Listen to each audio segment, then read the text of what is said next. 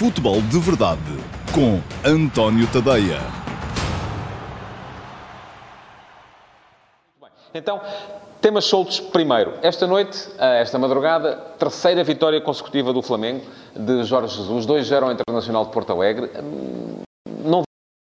Como devem calcular, às 6 da manhã já estou a tratar de vos escrever o uh, último passo, artigo que têm todos os dias em antoniotadeia.com por volta das 8, uh, portanto não, não deu para ver. Tenho curiosidade de ir ver, mas uh, ao que rezam as crónicas, boa exibição do Flamengo. Jorge Jesus parece estar a meter a equipa nos eixos, a meter a equipa como quer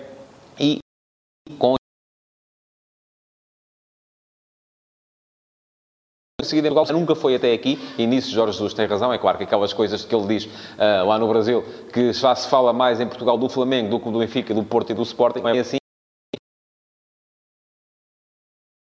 O que o Olympiacos uh, aviou ontem o Krasnodar.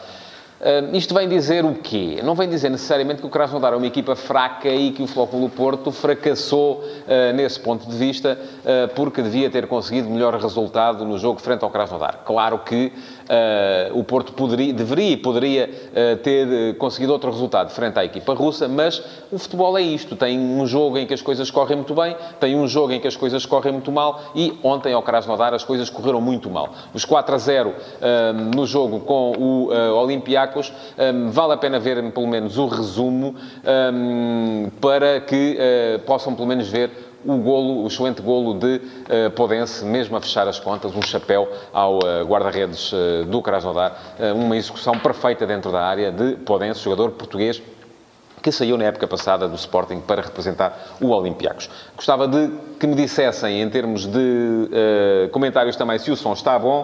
Uh, parece que temos aqui um probleminha. Não, parece que não. Ok, então vamos continuar.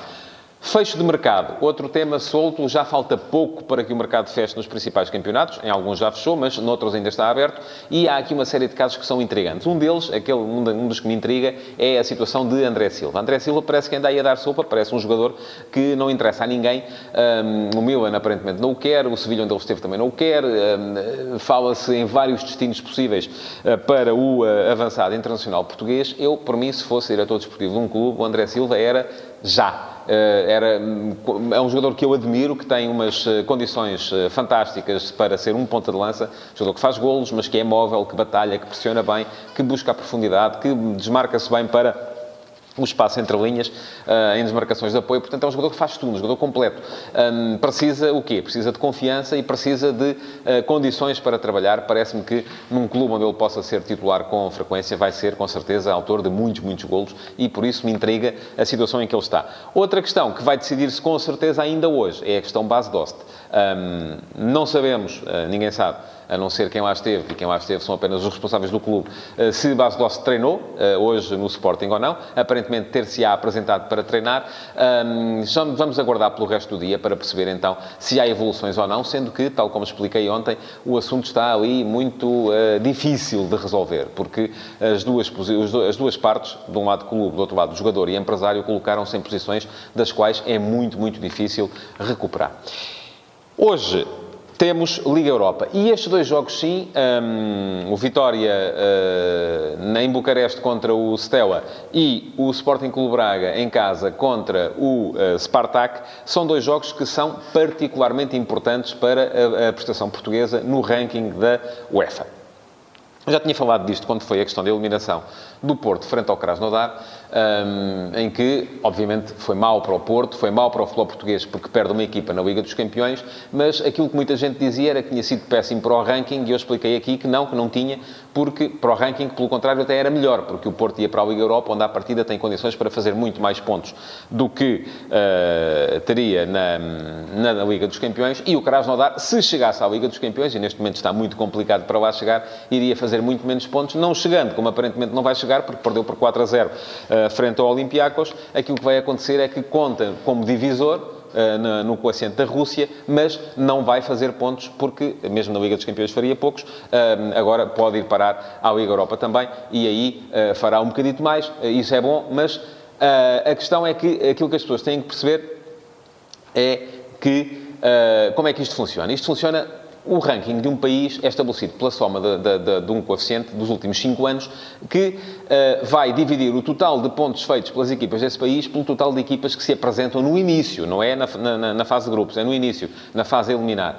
Um, portanto, hoje sim é muito importante que, por exemplo, o Sporting Clube Braga consiga eliminar, hoje e para a semana, o Spartak de Moscou, porque isso assegura que o Braga vai fazer mais pontos depois na fase de grupos e o Spartak de Moscou não vai fazer, enquanto ambos continuarão a contar como divisores nos coeficientes dos respectivos países. Neste momento, Portugal é sétimo, hum, a Rússia é sexta, a diferença no final da época era de 2.3 pontos. Uh, como, entretanto, vão, os, os, países vão desperdiçar hum, as pontuações do ranking de 2014-2015, a sexta época, a contar para trás, uh, Portugal vai recuperar mais 0.6, isto significa que sobram 1.7 para recuperar para se poder fazer a ultrapassagem à Rússia. Por isso, é muito, muito importante que o Sporting Clube Braga consiga uh, eliminar o Spartak. Ora bem, olhando para uh, aquilo que é, que é o jogo, eu tenho gostado bastante de ver o Sporting Clube Braga jogar. A equipa, sobretudo do ponto de vista ofensivo, ainda agora no jogo contra o Sporting em Alvalade, um, deu mostras de muito, muito potencial. É uma equipa que constrói. Gostei muito de ver vários jogadores ali. A, a sociedade André Horta, Ricardo Horta. Por acaso, neste jogo com o Sporting, até gostei mais de Ricardo Horta do que de André Horta. André tem sido o principal uh, uh, criador na equipa do, do, Braga. Gostei mais do Ricardo Horta neste, nesta partida. Muito bem, Wilson Eduardo. Um, várias soluções para a posição de ponta de lança. Parece-me que a que jogou em Alvalade, a nem sequer é a melhor. Uh, Paulinho será um jogador que entra melhor uh, no, no, no, esquema de Ricardo Sapinto. Agora chega também Rui Fonte para ser mais um a somar naquela, naquela posição e parece-me, do ponto de vista ofensivo, o Sporting Clube Braga está, um, está bem.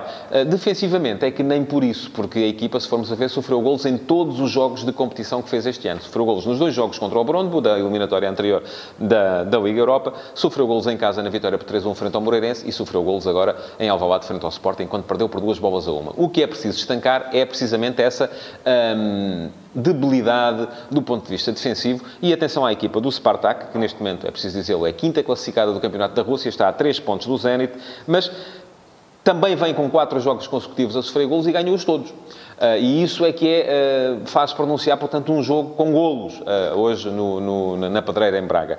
atenção aos dois centrais, Gigot e Djikia, que fazem golos, são importantes em lances de, de, bola parada. Atenção também a Churla, um jogador alemão que já andou no Chelsea, foi jogador de Zé Mourinho no Chelsea e que neste momento é jogador do Borussia Dortmund e está emprestado ao Spartak.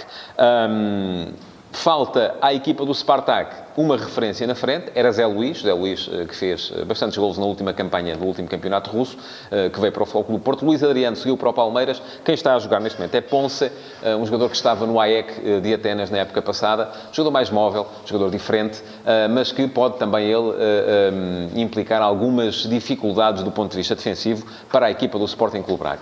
Importante para o Braga, tal como disse Sapinto, é marcar, não sofrer, ir para a segunda mão em vantagem e, sobretudo, sem ter sofrido golos em casa. Porque, e muita gente anda enganada a este respeito também, os golos fora ainda contam nesta temporada nas competições europeias.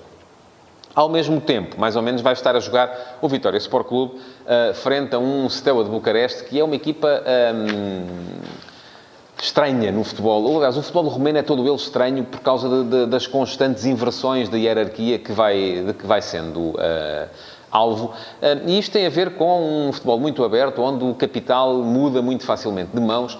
Ah, e esta equipa do Steaua, que é detida por Becali, que já foi um dos maiores empresários, jogadores na Europa do futebol, e que ah, depois, de repente, deu-lhe para, deu para ser presidente do clube, comprou o clube, teve ali um diferente. Aliás, nem se deve poder dizer Steaua. O clube é conhecido por uma sigla, porque teve ali um diferendo com o exército romeno, enfim. Para nós continuará a ser o Steaua, porque não temos aqui uh, o mesmo problema que temos entre Belenense e Belenense Chade, o, o Sr. Becau, e não está, com certeza, a ver o futebol de verdade e não se vai chatear. Mas um, o Steaua está muito mal no campeonato romeno deste ano. Vem... Uh, só ganhou um dos últimos sete jogos. No campeonato, então, vem com quatro derrotas consecutivas. E o único jogo que ganhou nos últimos sete foi precisamente contra o Melada Boleslav na eliminatória anterior da Liga Europa. Ganhou em casa 1 a 0, perdeu 0 -0, uh, empatou 0-0 fora e isso permitiu-lhe chegar a esta eliminatória contra o Vitória.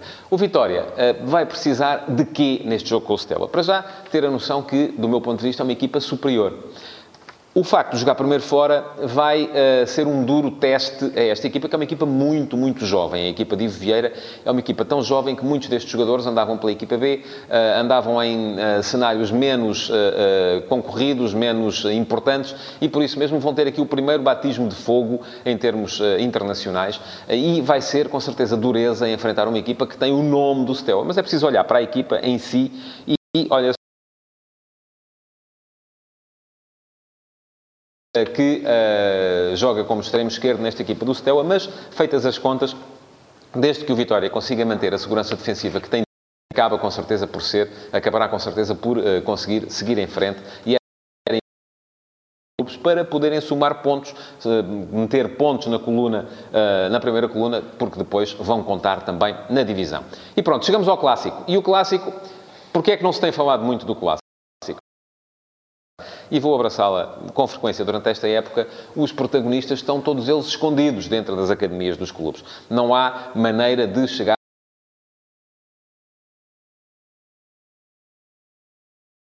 Uh, ter um ex-jogador do Benfica ou do Porto a falar uh, sobre os duelos entre estas duas e que é importante, o que é que não é ter uh, compatriotas de jogadores que agora jogam no Benfica ou no Porto uh, a dizer por que razão é que eles são importantes para aquilo que é. Enfim, isto às pessoas, é preciso ser franco, interessa muito pouco.